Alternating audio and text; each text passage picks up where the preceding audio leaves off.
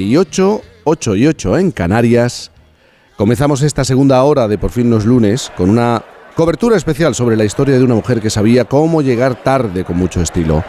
Nos vamos a trasladar en lugar y, tiempo al puerto de Monte Carlo, concretamente a un 22 de julio de 1959.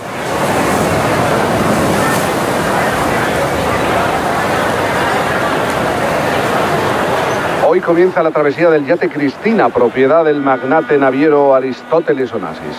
El barco, una antigua fragata antisubmarina canadiense, se ha convertido en los últimos años en el lugar de encuentro de grandes personalidades como Greta Garbo, Marilyn o Sinatra. Sin ir más lejos, ahora mismo podemos ver en la cubierta al antiguo primer ministro británico Winston Churchill. Y aunque se van a embarcar en una travesía de un mes por el Mediterráneo, es que no parece muy contento pero sin duda esto se debe a la, a la hora de retraso que llevan. Es bien sabido lo mucho que odia Churchill la impuntualidad, pero es que falta una pasajera. Falta la pasajera. Se dice que Aristóteles eh, Onassis lleva dos años persiguiéndola para que acepte navegar en el Cristina. Y parecía que hoy iba a ser el día, pero... Un momento, esperad, se, se acerca un coche. Es un Alfa Romeo y Julieta un momento porque puede que sea ella. Es, es complicado ver entre tanta gente. Creo que nunca se había reunido tanta gente para ver zarpar al Cristina. Gente de todo el mundo se ha acercado para intentar verla, descubrirla. Alguien se está bajando del coche un momento, un segundo. Permiso, por favor. No lo veo muy bien, pero estoy seguro de que es Batista Menigini. A ver si, si me puedo acercar un poco más. Sí, sin duda es Batista. Le está dando la mano a Aristóteles en este momento. Si Batista está aquí, ella, ella también tiene que estar. Está abriendo la puerta trasera del coche. Sí. Bueno, es ella. Acaba de llegar a Montecarlo la gran soprano de la que todo el mundo habla. 1959. Acaba de llegar la Calas, la divina.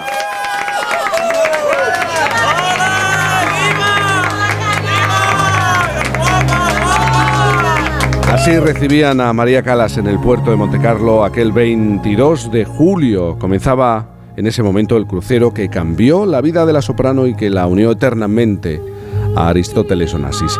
Y en este fin de semana, en el que se conmemora el centenario del nacimiento de la Calas, tenemos con nosotros a la periodista Carmen Rock, que ha publicado la novela El cuaderno secreto de María Calas, en la que nos permite adentrarnos en ese mes tan importante en la vida de la soprano.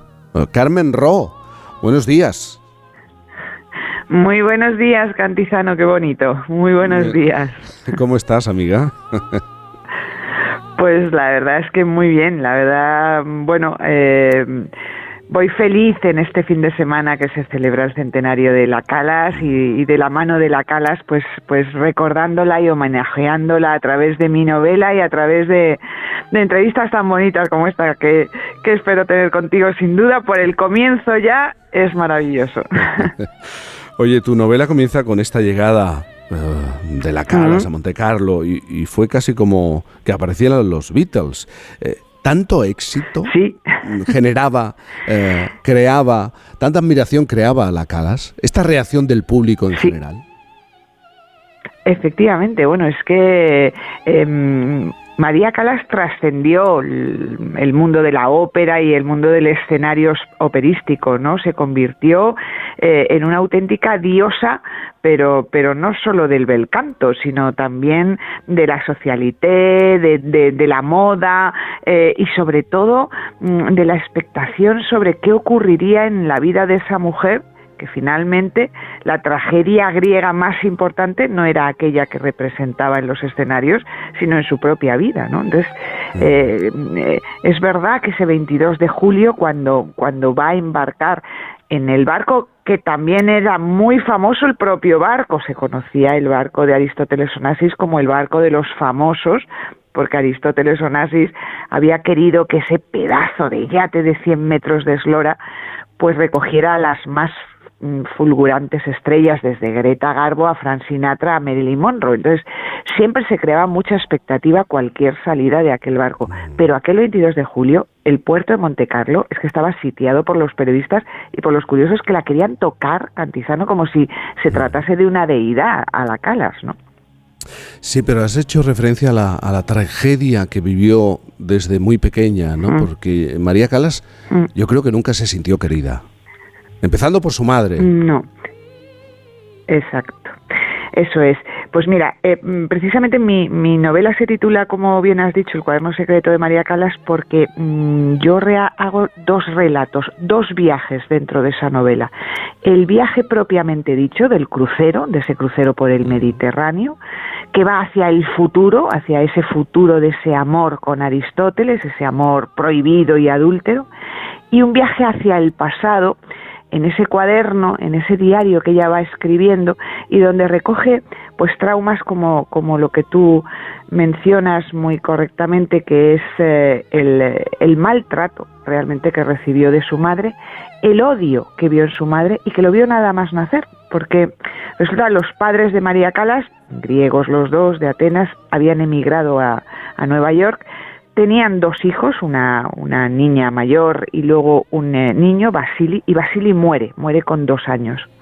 La madre entra en una depresión absoluta y ese mismo año, el mismo año de la muerte de su hijo, queda embarazada en busca de otro Basili. Quiere matar el luto de su hijo con un nuevo embarazo y espera un niño espera un niño, nos tenemos que situar en 1923, no existían las ecografías que te decían si esperabas niño o niña, ella sabía que volvía su Basili. Y cuando nace, nace María. Y su madre, al ver que es una niña, ni siquiera quiere cogerla en brazos, Cantizano. Así empieza la vida de, de María Calas, siendo rechazada por su madre. Y luego, además, María Calas no fue al principio esa figura bella, esbelta y grácil que recordamos, sino que fue una niña muy obesa, pesaba más de 100 kilos, eh, llevaba gafas, era muy miope, llevaba unas gafas de lo que se llamaba culo de botella, ¿no? no eh, eh, sufrió bullying en, en, el, en la escuela y su madre la gritaba, canta, ensaya, solo vales para cantar, María, solo te voy a querer yo. Y con esa infancia, pues se creó una mujer muy doliente y muy acomplejada. Mira, repasando algunos de los pasajes de su diario, mm, podemos encontrarnos, por ejemplo, ¿eh? con Oye mi llanto, madre, oye mi llanto, tita, oí todos mis llantos, llega hasta mi, mi infancia.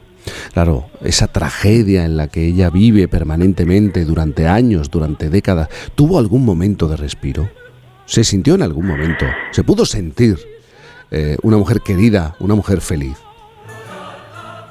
Pues eh, el momento, yo creo que el único momento verdadero de felicidad es precisamente esas tres semanas que yo recojo en, la novela, en ese viaje, mm. eh, que bueno, como, como muy bien has introducido, iba a durar un mes, no llegó a durar un mes, se interrumpió antes, regresaron a las tres semanas, y, en ese momento, por primera vez, con una idea distinta cuando embarca María de la que tiene cuando desembarca, porque María embarca en ese crucero eh, de lujo junto al matrimonio Onassis, junto a Winston Churchill y media docena de ilustres parejas de la alta sociedad embarca junto a su marido, que ya llevan 10 años casados, su marido tiene 30 años más que ella, es un esmerado manager porque la Calas es un negocio, pero es un marido que a la Calas no la llena, no le da pasión, no le da tampoco hijos, que es lo que ella quiere. Y ella en ese viaje pretende aparcar a la Calas, dejar a la Calas en puerto y darle una oportunidad por primera vez en la vida a María, a la mujer, que es la que a mí me interesa, Jaime. Y esa, ese era su afán en el barco, en ese crucero. Lo que pasa es que va a ocurrir todo lo contrario. Se va a enamorar de Aristóteles Onassis y por eso te decía, sí, creo que ese es el momento, el único momento, fíjate, creo yo, que realmente ella se siente feliz, se siente pletórica, porque desabrocha la pasión por primera vez en su vida real. Antes lo hacía solo en los escenarios, lo hace en ese barco, con Aristóteles Onassis, esas tres semanas. Luego ya la cosa va a cambiar. Claro. Pero tú no crees que la cala se comió a María, eh, aunque ella muchas veces se manifestaba y, expresaba a sus íntimos que estaba harta de, de, la cala y que quería ser María, era imposible disociar, ¿no? A estas dos personalidades, a estas dos personas, figuras. Absolutamente, la, la, la sombra cruel de la, de la artista cósmica mm, sepultó, a, sepultó a la mujer. Una mujer que, mm, fíjate que mm, a mí es lo que más me llamó la atención y lo que me, lo que me animó a escribir esta novela basada en la mujer. ¿eh? Yo a la que busco y a la que quiero dibujar es, es, a la mujer. Eh, fueron unas declaraciones de María donde decía que su mayor deseo mayor deseo de esa, de esa gran estrella, de esa estrella cósmica, era ser ama de casa. O sea, ella lo que buscaba era una vida tranquila, doméstica, apacible, previsible, y creía que ser ama de casa era el mayor triunfo en la vida. Y lo decía alguien pues que como tú bien has dicho no podía poner un pie en la calle sin que fuera rodeada por una multitud de, de, fans, de admiradores y de, y de periodistas, ¿no? Y esa aparente paradoja me sedujo, me llamó mucho la atención y dije, pero qué, qué, qué mujer había ahí debajo, ¿no? ¿Qué mujer estaba ahí oculta? Y es verdad pues que estaba una mujer doliente, una mujer que había sido pues eh, pues maltratada en su infancia y que necesitaba el cariño de un marido y nunca consiguió eso, nunca lo logró. Pero a lo mejor también era complicado convivir con, con ella porque era una mujer de mm. temperamento, ella no se callaba, era una mm. mujer que contestaba y nos tenemos que situar mm. en aquellos años, en aquella época, ¿no? No, no tenía miedo a la hora de poner en su sitio a, a, un hombre y aunque fuera Winston Churchill, ¿no? Una personalidad importante de la época. Mm.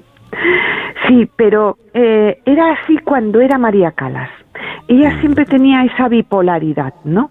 Cuando estaba en el personaje de la Calas, que era de puertas de su casa para afuera, era efectivamente una mujer potentísima. Mm, eh, ese, esa, esa pasión y esa fuerza que ella tenía y que impregnaba a sus personajes, realmente cuando entraba en su casa desaparecía. Se convertía en aquella mm, niña a la que habían gritado, aquella niña a la que habían hecho bullying en el colegio, aquella niña que su padre había desaparecido cuando tenía 13 años porque se separaron y, apenas volvió a saber de él, aquella niña que solamente oía los gritos de la madre diciendo que solo la iba a querer ella y que solo valía para cantar. Era una mujer, eh, fíjate, muy acomplejada, lo que pasa es y, y muy doliente. Lo que pasa es que ella supo hacer con ese dolor crear a la Calas, que es, era esa diosa griega potente, pero solo cuando estaba en ese, en ese personaje. Mira, mm, se ha dicho a menudo que, que, la Calas cuando subía al escenario y era Norma, era Medea, eh, era todas esas mujeres potentísimas, que por cierto se negaba siempre a representar papeles de mujeres débiles en el escenario. Fíjate qué cosa más curiosa. Ella necesitaba siempre ser una mujer eh, absolutamente dramática, ¿no? Se dice, la, Calas moría cada noche en el escenario. Hmm.